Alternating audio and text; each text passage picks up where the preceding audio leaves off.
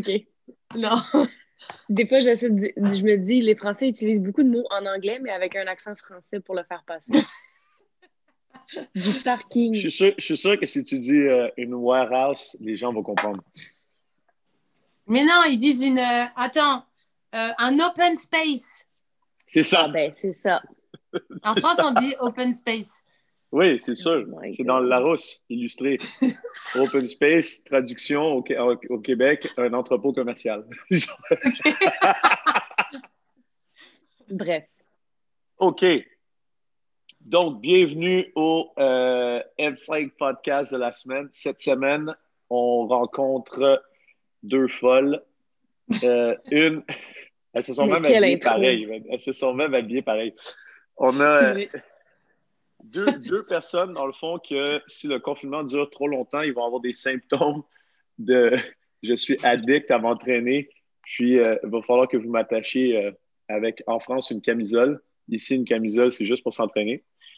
Euh, parce qu'en France, ben, savais pas, une camisole, c'est les trucs où Ouais, que tu mets les fous comme ça. Ouais. Fait que, on a C'est ça qui m'avait mis. Mélodie Andréani, qui est euh, une Corse exilée euh, en Île-de-France, c'est ça? Tu n'as pas le droit de voyager en ce moment. Ouais, non, je suis- Val, qui est genre une, qui est la sœur spirituelle, genre de Mélodie exilée au Canada. Ouais! Mais euh, l'idée, l'idée d'avoir ces deux-là, c'est que je voulais parler de compétition avec elles parce que c'est deux personnes qui adorent la compétition, mais qu'en même temps, m'expliquent pas que demain matin, ils vont gagner les CrossFit Games, alors que la plupart des gens qui disent, se disent compétitifs, ils disent qu'ils sont compétitifs parce qu'ils essayent de faire nécessairement le plus haut échelon, genre de, de compétition. J'aime bien le fait qu'ils aiment la compétition pour faire la compétition ou pour se motiver ou parce que ça fait partie de la vie ou partie de qu'est-ce qu'eux ils font. Donc, Ça fait partie de si... notre ADN. Ouais, c'est ça. Vous connaissez un peu plus Val parce qu'elle a fait une couple de podcasts avec moi déjà. Donc, on va commencer avec euh, Mélo. Si tu pouvais juste brièvement t'introduire pour ceux qui ne te connaissent pas. Puis après ça, tu nous donnes un peu pourquoi tu fais de la compétition depuis que tu es. J'ai vu des photos là, quand tu fais de la gymnastique toute petite. Tu n'as pas grandi beaucoup, là, mais C'est ça. ouais, du coup, moi, c'est Mélodie, j'ai 33 ans. Et euh, donc, en fait, j'ai commencé par la gymnastique euh, artistique quand j'étais toute petite, euh, vraiment quand j'avais euh, 3 ans. Parce qu'en fait, mon père, c'était le président du club de gym de Meaux, qui est le meilleur club français. Et du coup, ben, il m'a mis dedans naturellement. Dans ma famille, on fait tous de la gym. Mon grand-père était son entraîneur. Ma cousine Alizée, qui est aujourd'hui dans le CrossFit, baignait aussi dans la gym. Donc, j'ai fait de la gym dès mes 3 ans. À 8 ans, je suis rentrée en sport-études. Donc, je m'entraînais euh, 24 heures par semaine. Je faisais euh, l'école jusqu'à 15 heures et après, j'allais à la gym euh, jusqu'à 19 heures. Et euh, voilà, c'est là que je suis rentrée dans un truc de. euh, ben, je m'entraînais euh, pour performer, quoi. Donc, euh, le sport, ça a toujours été associé pour moi à la performance, à la compétition, au résultat. C'était euh, du plaisir, hein, j'ai kiffé. Mais euh, à l'époque, c'est vrai que je je m'entraînais pas pour le kiff, je m'entraînais parce qu'il fallait. J'étais comme un petit robot, un petit militaire, quoi. On me disait de faire ci, je faisais ça. Enfin, je le faisais, quoi. C'était comme ça. Euh, j'ai fait de la gym à haut niveau, du coup, jusqu'à mes 18 ans. Après, j'ai fait un petit break quand je suis euh, entrée à la fac. Euh, puis en fait, j'ai fait une fac de sport, donc ça m'a un peu remis dedans. Euh, donc je suis revenue à la gym vers mes 20, euh, 21 ans. J'ai refait quelques années, mais bon, je travaillais à côté et tout, donc là, c'était plus la même chose. Quand je me blessais, il fallait que je fasse un arrêt de travail et tout, c'était un peu plus compliqué à gérer. Donc là, c'était un peu plus pour, euh, c'était un peu plus pour moi que je m'entraînais. À cette époque-là, euh, je me suis vraiment rendu compte que là, euh, ben, j'aimais m'entra- j'aimais j'aimais m'entraîner, j'aimais mon sport ce que j'ai un peu découvert, parce qu'à la base, moi, je faisais du sport, pas parce que je l'aimais, mais parce, parce que c'était comme ça. Et euh, du coup, après, bon, je me suis pas mal blessée au genou, donc j'ai un, un peu arrêté. Puis après, j'ai commencé le crossfit, là, il y a maintenant 4 ans. Et euh, bah, c'est, un peu une continuité de la gym. hein. Il y a beaucoup de similitudes. Bah, déjà, tout le côté gym du crossfit. Mais euh, bah, j'ai retrouvé le plaisir de la compétition. En fait, euh, quand j'ai fait mes tout premiers, mes tout premiers entraînements, on m'a dit Mais c'est bon, tu as le niveau pour faire de la compète. moi, j'ai entendu compète, ça a été le déclencheur pour moi de, de mon amour pour le crossfit. Il m'a suffi de ça. Je me suis dit, c'est bon, si je peux faire de la compète, euh, je m'y mets à fond. Donc voilà. Yeah. Puis, si je me rappelle bien, d'ailleurs, j'étais dans les premiers workouts que tu as fait dans un sous-sol à CrossFit Louvre. Je me rappelle, les gens avaient dit Ah ouais, elle, faisait de la gym, elle est bonne. Puis on avait fait du bench press, je sais pas trop quoi. C'était genre la première fois que tu faisais du bench press. Je pense. Une des premières fois que tu faisais du, bench press comme ça, il faut t'expliquer où mettre la barre, tout ça. Puis je, pense que ça avait déjà. Ouais, exact. Exact. C'était cool, ça. ouais, c'est vrai qu'il y a beaucoup de mouvements que j'ai appris sur le tard parce que j'ai fait. En fait, j'ai commencé le crossfit et j'ai fait ma première compétition au bout de deux mois ou trois mois, je crois. Et donc, il y a même des mouvements que j'ai découverts pendant la compétition. Et euh, enfin, toute ma première année, ça a été euh, une année de découverte comme tout le monde, mais en même temps, je faisais des compétitions, donc c'était marrant. Puis toi, Val, pour ceux qui ne connaissent pas trop euh, le background de la personne qui faisait, qui mettait des patins avant, c'est quoi que tu faisais avant de faire du CrossFit? Ben, moi, dès très jeune, un peu comme Mélodie, j'ai été impliquée dans des sports, euh, des sports qui me permettaient d'avoir une pratique compétitive parce qu'il y, a des sports qu'on fait de façon plus récréative, mais mes parents m'ont vraiment mis dans un mélange des deux. Donc, euh, j'ai joué à la ringuette très jeune, compétitive, soccer, qui est euh, foot en France. J'ai fait de la compétition depuis. Puis quand on dit de la compétition, on parle plus de tournois. C'est des tournois parce que de la compétition, c'est, je crois que c'est plus pour des sports comme individuels. Mais bref, des sports compétitifs euh, toute ma jeunesse. Puis quand je suis entrée dans le monde du, du fitness dans ma début vingtaine, c'était dans un cadre de mes études en kinésiologie où il fallait devenir entraîneur. Puis j'ai découvert le fitness à travers ça dans les centres d'entraînement classiques. Puis j'ai un peu délaissé les sports par le fait même. Je me suis concentrée dans le fitness pendant peut-être deux ou trois ans, mais je me suis vite rendu compte que le sport me manquait. Puis pour faire une histoire courte, euh, j'ai découvert le CrossFit peu après. Puis ça, pour moi, c'était comme une façon de ramener mon, mon instinct compétitif, mais dans un sport que je considérais un sport d'équipe individuelle, si on veut, pour l'aspect communauté, pour l'aspect que tu peux faire des compétitions en équipe, tu peux faire des compétitions seul, mais c'était vraiment un sport qui permettait de continuer à me développer mon, mon potentiel et mon, mon désir d'être une athlète, puis de me développer à ce niveau-là, euh, dans un sport qui me permettrait aussi de rester le plus en forme possible pour le plus longtemps possible. Cool. Je me sens plus en forme maintenant à 30 ans que ce que j'étais à 20 ans. J'espère. J'espère. Euh, parce que ben, c'est le même principe pour moi. Quand on faisait des, euh, quand on faisait des, des sports euh, compétitifs, on s'entend que l'aspect, l'aspect forme générale était comme moins développé que l'aspect forme générale dans le CrossFit parce que par définition, on essayait d'être des spécialistes dans un truc vraiment spécifique. Fait que dès qu'on nous sortait de, de cette spécialité-là, on n'était pas très à l'aise. Puis c'est le truc qui m'impressionne un peu parce que les deux, vous avez été compétitifs dans, dans des sports justement plus spécifiques. Ou est-ce que le stéréotype de la gymnaste, c'est que n'importe quoi de plus de deux minutes ou même une minute d'effort, ça va être vraiment dur. Euh, c'est le même principe pour la ringuette, c'est des chiffres vraiment courts, fait que c'est bon pour anaérobique, mais les choses d'endurance sont beaucoup plus dures. Puis pour finir, au lieu que ça, ça vous ait, que ça vous ayez euh, été comme turn off ou comme découragé par le fait que ben, peut-être pour un bar muscle pour toi, Mélo, c'était vraiment facile. Ou pour des workouts plus style friend pour euh, Val, c'était plus facile. Mais pour finir, vous avez décidé de quand même persévérer. Pourquoi, pourquoi est-ce que vous, ça ne vous dérange pas, dans le fond, de vous considérer compétitive, mais de vous faire quand même ramasser dans un, un aspect du sport, puis que ça, ça vous excite à vous dire, OK, je vais devenir meilleur là-dedans, alors qu'il y a tellement d'anciens athlètes qu'on voit dans le CrossFit qu'ils ont un potentiel monstre, mais comme ils ne sont pas bons, automatiquement dans tout, ils abandonnent. Moi, j'avoue que ça me fait plus kiffer euh, ce que j'arrive à faire que ce que ça me fait du mal, ce que j'arrive pas à faire, tu vois. C'est vrai que je suis nulle en cardio, j'ai vraiment un cardio. Si je compare par rapport à ma gym ou à mon altéro, mon cardio est vraiment, vraiment pourri. Mais je kiffe tellement faire et progresser en gym et en altéro que bon, ce que je me ramasse en altéro, ça, ça s'équilibre, quoi. Et après, en compète, c'est vrai que bon, j'y vais pas toujours pour gagner. Hein. Je suis très consciente de mon niveau. J'ai le niveau que j'ai parce que je m'entraîne comme je m'entraîne. Hein. J'ai un métier à côté.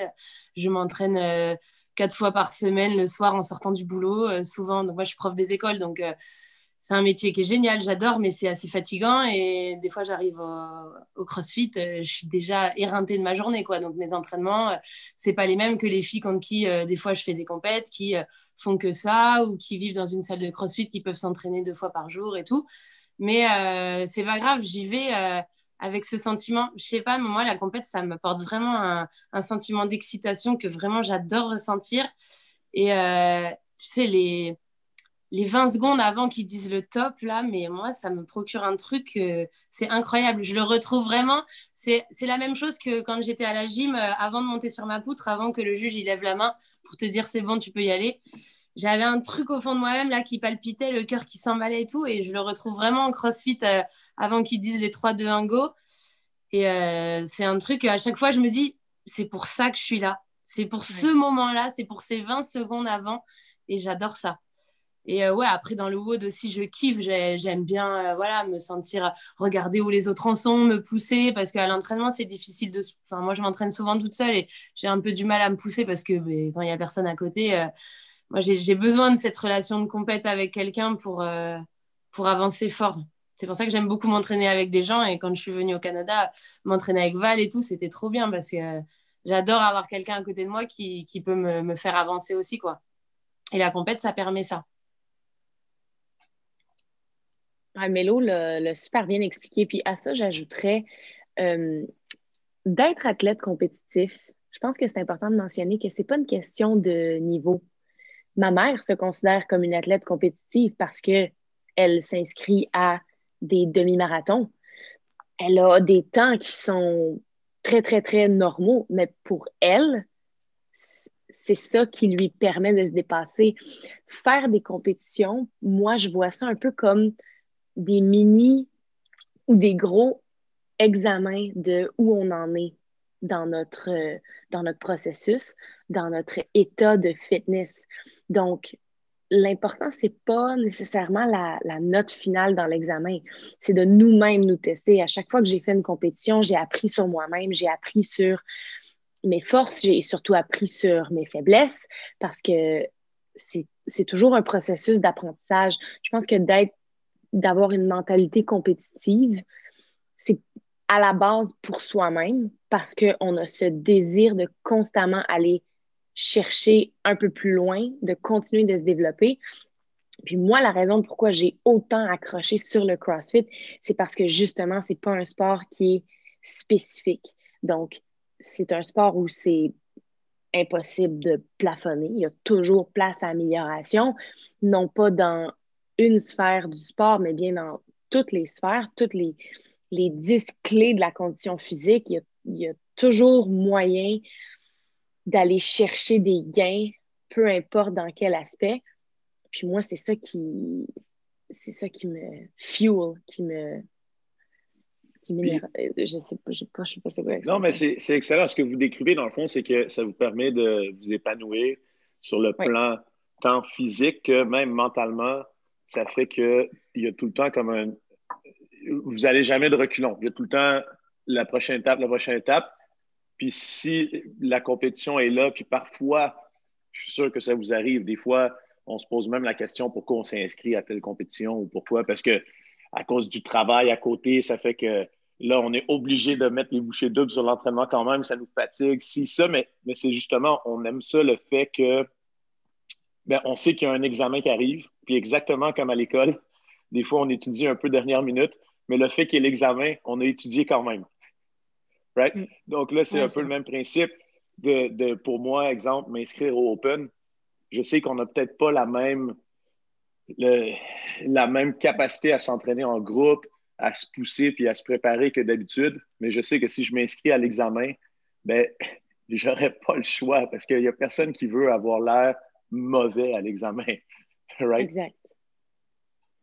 je pense qu'au-delà de ça, euh, puis je pense que je, Mélo puis moi, on est, on est, pour avoir fait des compétitions au même niveau, on est sensiblement dans le même euh, mindset, je crois, au niveau de la compétition. Faut que, je pense que pour nous, étant donné que, premièrement, c'est pas notre gagne-pain, deuxièmement, c'est pas, euh, pas nécessairement, on n'a pas, je pense qu'on a plus d'aspiration au niveau euh, personnel et au niveau de notre carrière que particulièrement dans le monde du sport. Donc, l'entraînement et la compétition doivent rester un plaisir.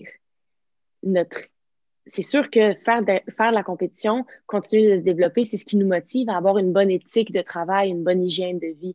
Mais je pense que ça, à la base, c'est un chemin qu'on a choisi parce que parce qu'on aime ce style de vie. Les gens, je sais pas, sûrement que ça t'arrive, mais l'eau, des gens qui disent Ah, tu sais, c'est beaucoup de, de, sacrifices. Moi, je ne vois pas ça comme des sacrifices. J'ai un plaisir fou. J'aime bien manger. J'adore m'entraîner. Je ne vois pas ça comme une corvée. Euh, puis surtout avec le CrossFit, la, la, vie devient comme un gros terrain de jeu. Là. Tu peux en faire n'importe où, euh, n'importe quand. Donc, euh, Mais ça, dans la vie, gros aspect. Dans la vie de tous les jours, de plus en plus, peut-être avec le CrossFit, je pense que c'est exactement la même chose avec n'importe quel euh, sportif de haut niveau.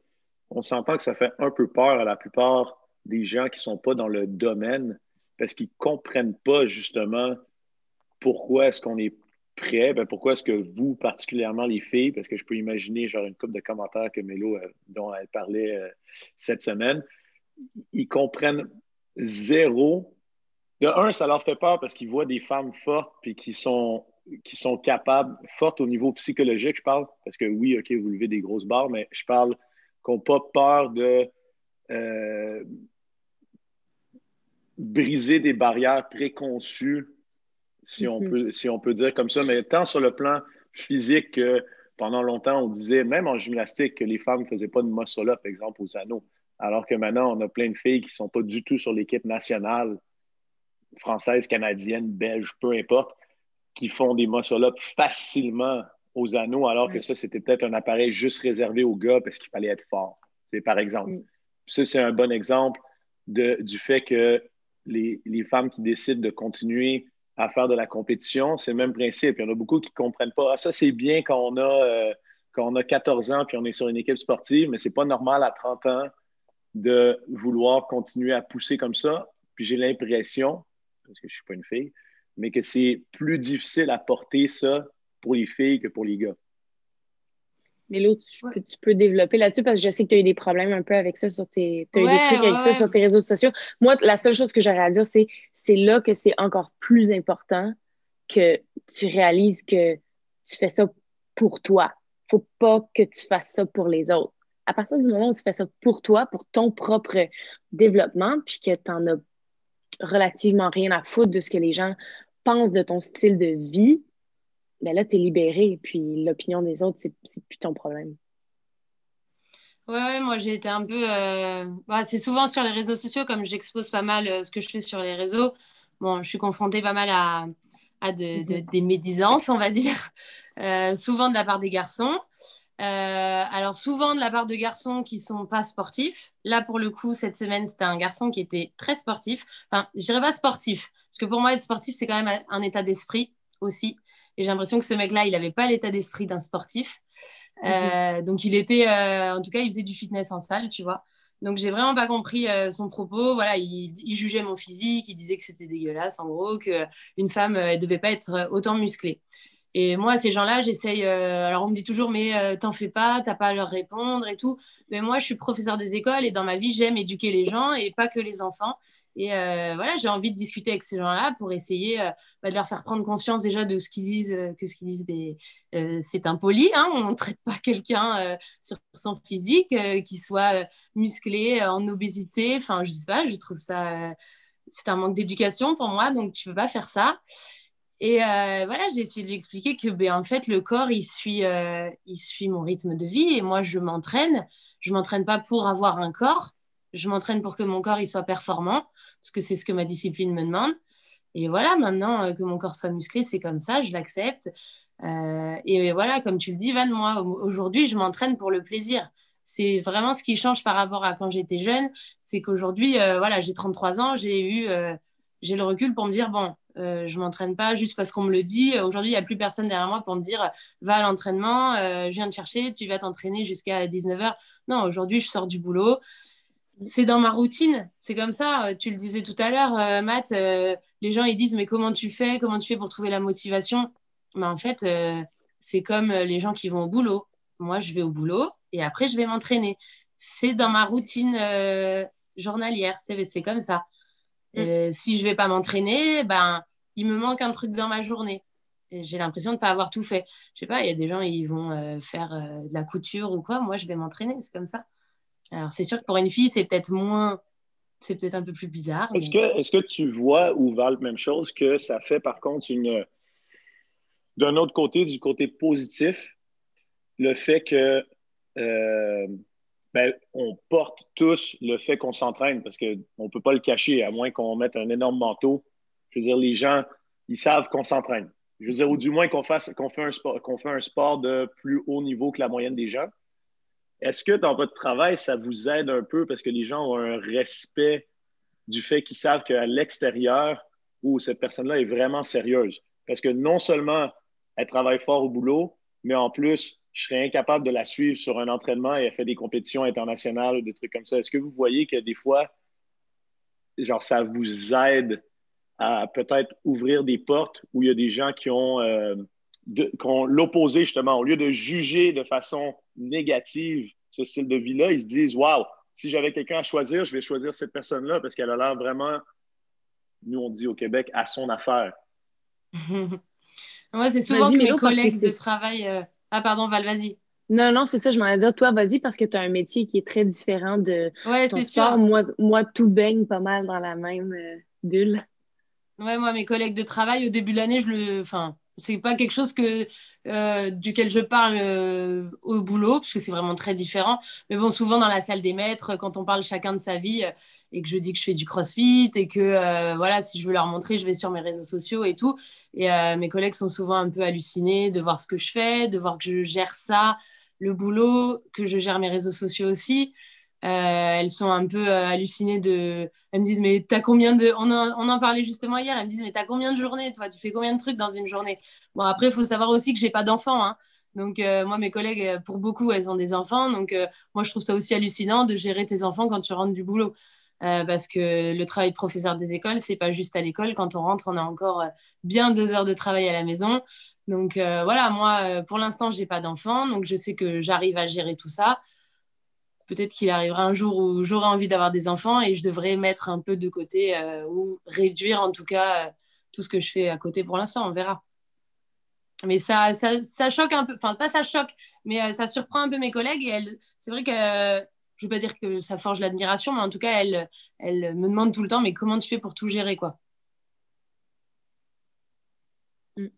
Toi, Val, est-ce que ça fait que les gens, parce que même si tu es dans le, dans le métier de, justement, euh, entraînement aussi, est-ce que tu trouves que par rapport à d'autres entraîneurs, c'est plus facile des fois pour toi de passer un message parce que tu es capable de le faire? si tu expliques à quelqu'un comment faire un muscle-up, tu peux à la rigueur lui dire Yo, tasse-toi, je vais te montrer comment faire. Puis, est-ce que. Non, oui, mais... j'aurais pas, j'aurais pas cette, cette arrogance euh, parce que je, je considère que. Ah ouais. Euh, parce que je, je, considère que oui, c'est sûr que c'est un, un, gros plus que je sois. Euh, disons, bien développé au niveau de mes capacités physiques, mais je pense que transmettre des connaissances, euh, surtout dans le domaine, euh, dans mon domaine professionnel, euh, à la base, les gens s'en foutent de savoir combien tu es capable de. Comme on dit au niveau 1, les gens s'en foutent de savoir combien tu es capable de faire de pull-up. Les gens veulent savoir combien tu es capable de leur en faire faire. Donc, pour ça, je ne pourrais pas dire que le fait que je sois capable de faire tous les mouvements RX fait de moi une meilleure coach. Par contre, mon éthique de mon, hygiène de vie et mon éthique de travail, tout autant au niveau de l'entraînement que de ma nutrition, que de ma, mon recovery. Donc, euh, j'accorde beaucoup d'importance à mon sommeil, puis tous, les aspects de ma récupération.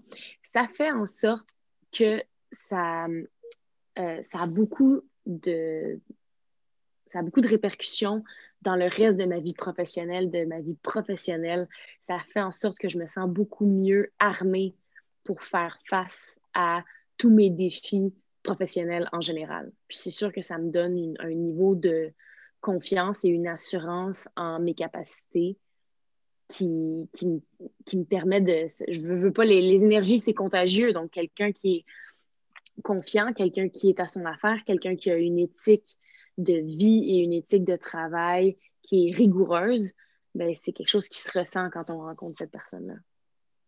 Cool.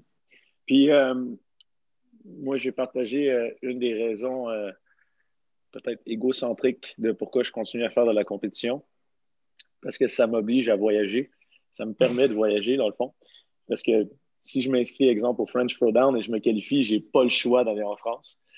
Ou, puis vous, est-ce que, est-ce que ça, ça. Est-ce que vous avez des. C'est quoi, en fait, votre, votre meilleur souvenir de compétition ou parce que ça vous a fait voyager, ou parce que c'était euh, la première grande compétition, ou parce que c'était l'organisation ou quoi que ce soit. Moi, je l'ai nommé, j'ai beaucoup aimé, depuis que je suis master, j'aime beaucoup la compétition, exemple, du French Throwdown. De un, parce que c'est bien organisé, mais de deux aussi, parce que ben, ça me force à aller voir tous mes amis en France, ma famille, tout ça. Puis ça fait que j'ai, encore une fois, c'est comme le test. Il faut que je me prépare, oui, mais en plus, je n'ai pas le choix de voyager. Ça, ça légitimise qu'il fallait que j'achète un billet d'avion. Euh, moi, je suis un peu comme toi. J'avoue que la compète, j'en parlais l'autre fois avec euh, mon copain Eli. Ce qu'il déteste dans la compète, lui, tu sais, c'est le fait de voyager, le fait de devoir prendre le train ou l'avion et prendre un, un, hôtel et faire sa valise. Je lui dis, mais c'est ça qui est génial. Genre, moi, quand j'étais jeune et que je partais en compète avec mes copines, mais on était trop contentes parce qu'on allait prendre un hôtel, on allait dormir ensemble, on allait prendre le petit déj de l'hôtel. Tu sais, pour moi, c'est ça. tu sais, c'est l'aventure de la compète que j'adore aussi. Donc, genre, pour moi, les French Rodden, j'adore cette compétition et ça reste un super souvenir euh, euh, quand on s'est vus tous les trois en 2018, 2019, quand j'ai euh, fait contre Val et Rix. Mais pour moi, le French Frozen, c'est un peu relou parce que c'est juste à côté de chez moi, tu vois. exact. Non, je suis d'accord avec toi. Mais ouais, c'est une compète, c'est à 30 bornes de chez moi, 30 km de chez moi. Donc à chaque fois, je suis là, ouais, je suis dégoûtée, je vais faire une grosse compète, mais j'ai même pas besoin de dormir à l'hôtel. Je dors chez, euh, je dors chez Ellie à Paris, euh, je suis dégoûtée. Donc euh, non, pour moi, mon meilleur souvenir, je dirais qu'il est très récent. en juillet, là, on a fait une compétition avec Alizé et Célia en Espagne, à Valence. Et en fait, euh, tu sais, il y avait quand même le Covid et tout, mais ils ont tenu à maintenir cette compétition. Elle était à huis clos. Donc au début, je me suis dit, ça va être relou à huis clos, euh, il va pas y avoir d'ambiance et tout. Et au final, ce qu'ils ont fait, c'est qu'ils nous ont testé en arrivant. Et après, ils nous ont confinés à l'hôtel tous ensemble, tous les athlètes, les femmes et les hommes et les masters. Et on était tous ensemble, on mangeait tous ensemble, on était tous dans le même hôtel. Quand on partait, on partait par vague. Et mine de rien, tu vois, j'ai fait vachement de rencontres de filles. Euh, de filles qui étaient là-bas, que je connaissais pas forcément. Jacqueline, euh, euh, il y avait Lisa Elbe, LB, je sais plus son nom de famille, une Belge et tout. Enfin, franchement, c'était cool parce que du coup, c'était des filles qu'on voit souvent en compète, mais à qui on n'a pas forcément l'occasion de parler. Parce qu'en compétition, chacun est un peu de son côté, avec ses copains et tout. Et là, le fait d'être tous ensemble, confinés à l'hôtel, ça nous a vachement permis de nous connaître. Et donc, on a, passé une, on a passé cinq jours vraiment super. À la fin de la compète, ils nous ont lâché, ils nous ont dit Bon, c'est bon, maintenant vous êtes libres parce qu'on n'avait même pas le droit de sortir entre les épreuves. On était toujours accompagnés d'une nounou et tout. Et à la fin de la compète, on est tous partis à la plage. On, on s'est fait une après-midi à la plage et tout, tous ensemble. C'était vraiment cool. Il y avait euh, Chris Horvath avec nous et tout. Et franchement, on a passé un, super moment. Au-delà de la compète, tu vois, c'était vraiment cool. Val, ah, moi, c'est certain que depuis que je suis toute petite, j'adore voyager. Puis comme Mélo expliquait, plus jeune, euh, partir des week-ends en tournoi avec l'équipe au complet, tout le monde restait dans la même chambre d'hôtel, euh, pas dans la même chambre d'hôtel, mais dans le même hôtel. On avait les chambres sur le même étage.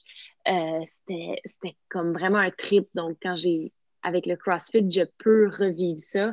Puis souvent, quand je voyage pour des compétitions, évidemment, ben, c'est jamais seul. Il y a toujours quelques autres personnes qui soit se sont qualifiées ou sinon, c'est des gens que je rejoins là-bas.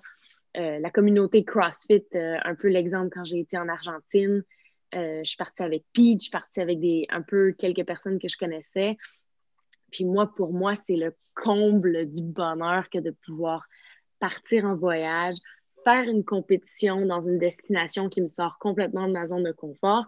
Puis après ça, quelques jours pour avoir l'opportunité de visiter, ça, c'est comme, je vis pour ça. Je vis pour le jour où je vais pouvoir recommencer à voyager pour compétitionner. Puis le truc que je trouve vraiment cool, dans le fond, c'est que j'espère que ça aide certaines personnes qui ne comprennent pas trop nécessairement la compé, c'est que c'est vraiment juste une raison, la compétition. Parce que les deux, vous ne m'avez pas dit Ah, j'aime vraiment telle compétition parce que c'est la première compétition que j'ai gagnée. Ou c'est la première compétition que j'ai. On c'est clair qu'on ne s'en fout pas du résultat quand on est sur le, plancher, quand on est sur le floor. On veut arracher la tête à tout le monde de façon gentille. Mais je veux dire, on veut montrer qu'on est capable de faire le mieux qu'on est capable de faire. Ça, je suis convaincu que, que vous aussi, vous avez cette drive à l'intérieur. Mais les souvenirs, c'est définitivement les moments passés ensemble. Fait j'espère que ce podcast vous a donné le goût de faire de la compé. On espère tous, on se souhaite tous que les grosses compés recommencent en 2021. Sur ce, à la semaine prochaine. Bye Milo, bisous. Ciao.